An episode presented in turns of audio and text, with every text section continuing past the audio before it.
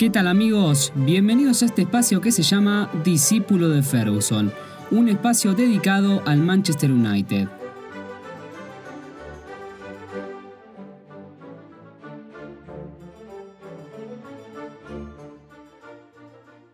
Un jugador es lo bastante mayor siempre y cuando sea lo suficientemente bueno.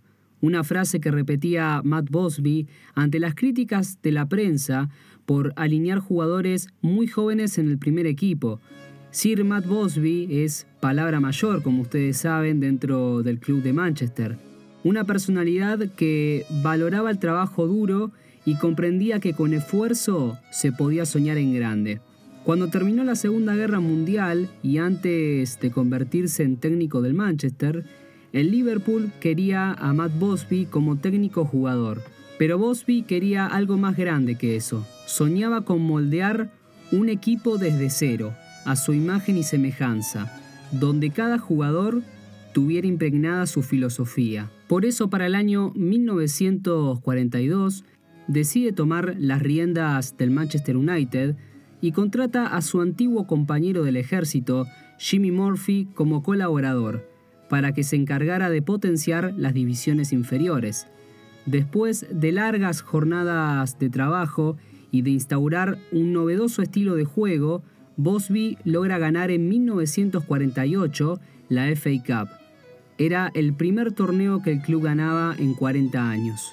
Pero ya para la década de 1950, el equipo que contaba con mayorías de jugadores de mayor edad pedía una renovación es ahí donde ingresan los graduados de la cantera de Manchester, bautizados como los Bosby Bays.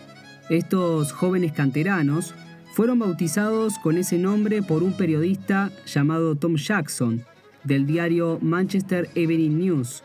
Recibían ese nombre por ser jugadores jóvenes, talentosos y porque eran jugadores formados por el club, algo que no era muy común en esos tiempos no existía todavía el concepto de formar jugadores y prácticamente el Manchester United modernizó una arista del fútbol como son los canteranos y como son las divisiones inferiores.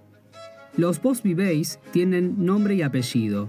Mark Jones, centrodelantero inglés, que llegó a la cantera del United a la edad de 17 años, debutando con tan solo 21, Ray Wood, arquero de este equipo, que también se unió a la cantera a los 18 años, David Pegg, un jugador que se destacaba como extremo izquierdo, Bill Folkis, un gran marcador central que se convirtió en uno de los jugadores con más presencias con la camiseta de los Red Devils, Kenny Morgans, un jugador galés que ocupaba la posición de extremo derecho, Albert Scannon, Eddie Coleman, que era un win tradicional, una posición que en esos tiempos era muy utilizada en los esquemas tácticos y que abundaban jugadores a lo largo de la liga. Dennis Violet, Roger Vine, John Doherty, Colin Wester, Billy Whelan, todos jugadores encargados de romper las redes rivales. Tommy Taylor, Geoff Bent protegiendo la saga central, Duncan Edwards, que era una gran muralla en el medio campo, y un tal Bobby Charlon, que ya con solo nombrarlo, los fanáticos del United ya saben quién es. Este equipo presenta en su currículum algunos títulos importantes y muy recordados por el público de Manchester. Tres First Division, recordemos que desde 1888 hasta 1992, la First Division era el nombre que recibía la liga inglesa. Recién en 1992 pasó a llamarse Premier League.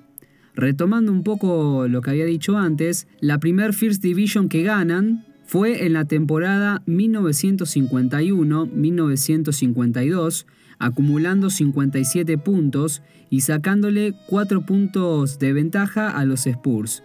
En esta temporada fue donde son bautizados con el nombre de Bosby Babes y donde el equipo se queda en el corazón de la gente porque lograron ganar un título de liga después de 40 años aproximadamente. Y eso a la gente fue algo muy especial porque la última vez que habían ganado una First Division fue en 1910. Había pasado muchísimo tiempo y era algo que la gente anhelaba. La segunda First Division llegó en 1955, donde acumularon 60 puntos, una campaña muy cómoda ya que le sacaron 11 puntos de ventaja al Wolverhampton y al Blackpool.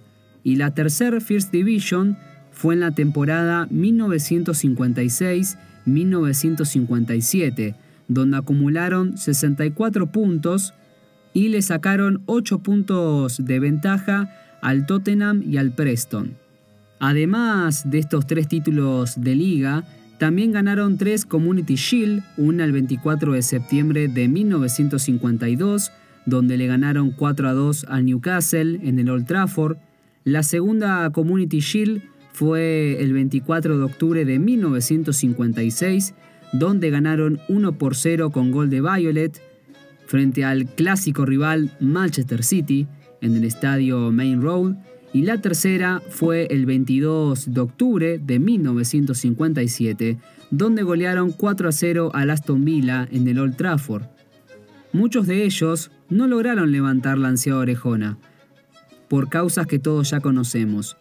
Pero a pesar de esto, revolucionaron la atmósfera del fútbol y dejaron una huella muy importante en el club de Manchester. Esto fue la historia de los Postby Babes por su servidor, el discípulo de Ferguson. Hasta la próxima.